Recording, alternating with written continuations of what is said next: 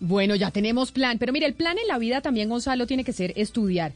Y por eso cuando uno ve que cada vez hay universidades que son acreditadas en Colombia por parte del Ministerio de Educación como universidades de alta calidad, pues a nosotros en Colombia nos da mucho orgullo porque sin duda alguna la única manera de sacar realmente un país adelante es a través de la educación.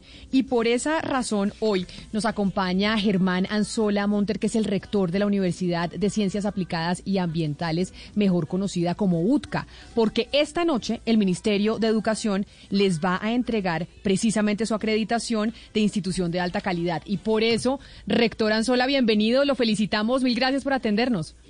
No, muchas gracias a ustedes por la deferencia de estar comunicados. Señora Anzola, ¿qué significa que una universidad lo acrediten o la acrediten como una institución de alta calidad? ¿Eso qué significa y qué la hace diferente de, de las demás?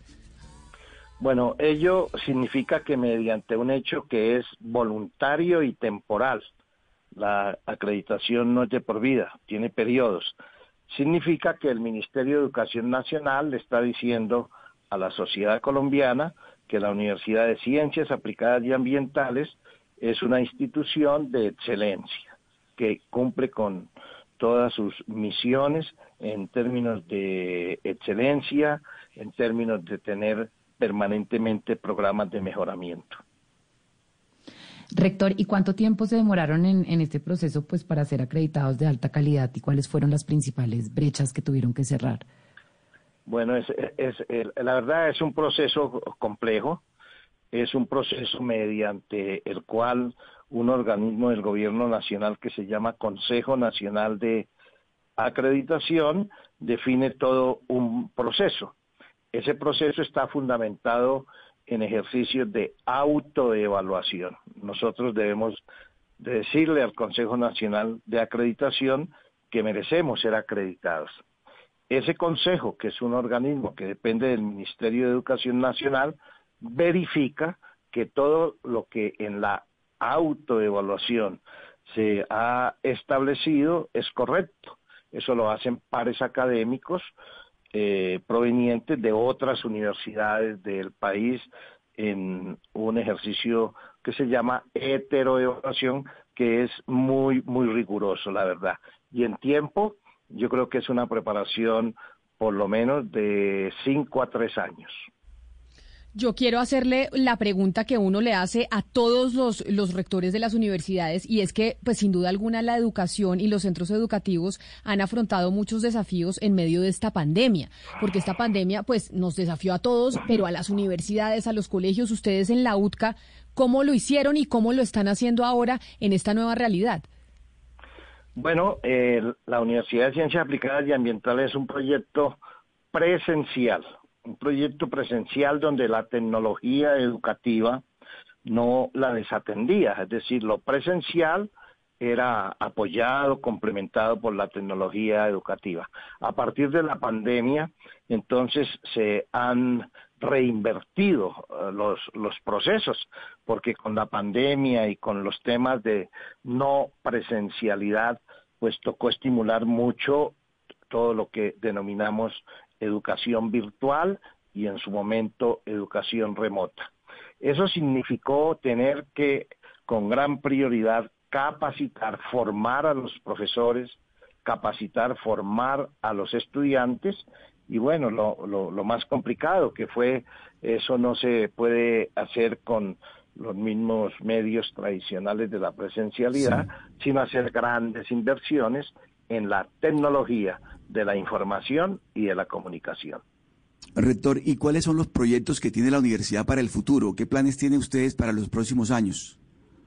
Bueno, yo creo que el primer plan y ante una nueva realidad de la educación superior en Colombia es entrar en una era de digitalización y entrar a construir objetos virtuales de aprendizaje o sea, todos los cursos que tradicionalmente impartíamos mediante docencia presencial, entrar a estructurarlos, ¿sí? Como cursos en línea, que es lo que se llama, pues, objeto virtual de aprendizaje. Eso, pues, hay que hacerlo con toda prioridad y bueno, a, a, futuro es afrontar nuevas realidades de la vida universitaria en todo lo que es su docencia, en todo lo que es su administración y lógicamente en todo lo que son las finanzas, porque los presupuestos entran en otras dinámicas que tienen que enfrentarse. Esperamos que no sea así, a una eh, mayor eh, deserción de estudiantes. Confiamos que, que no sea así, reitero, ¿cierto?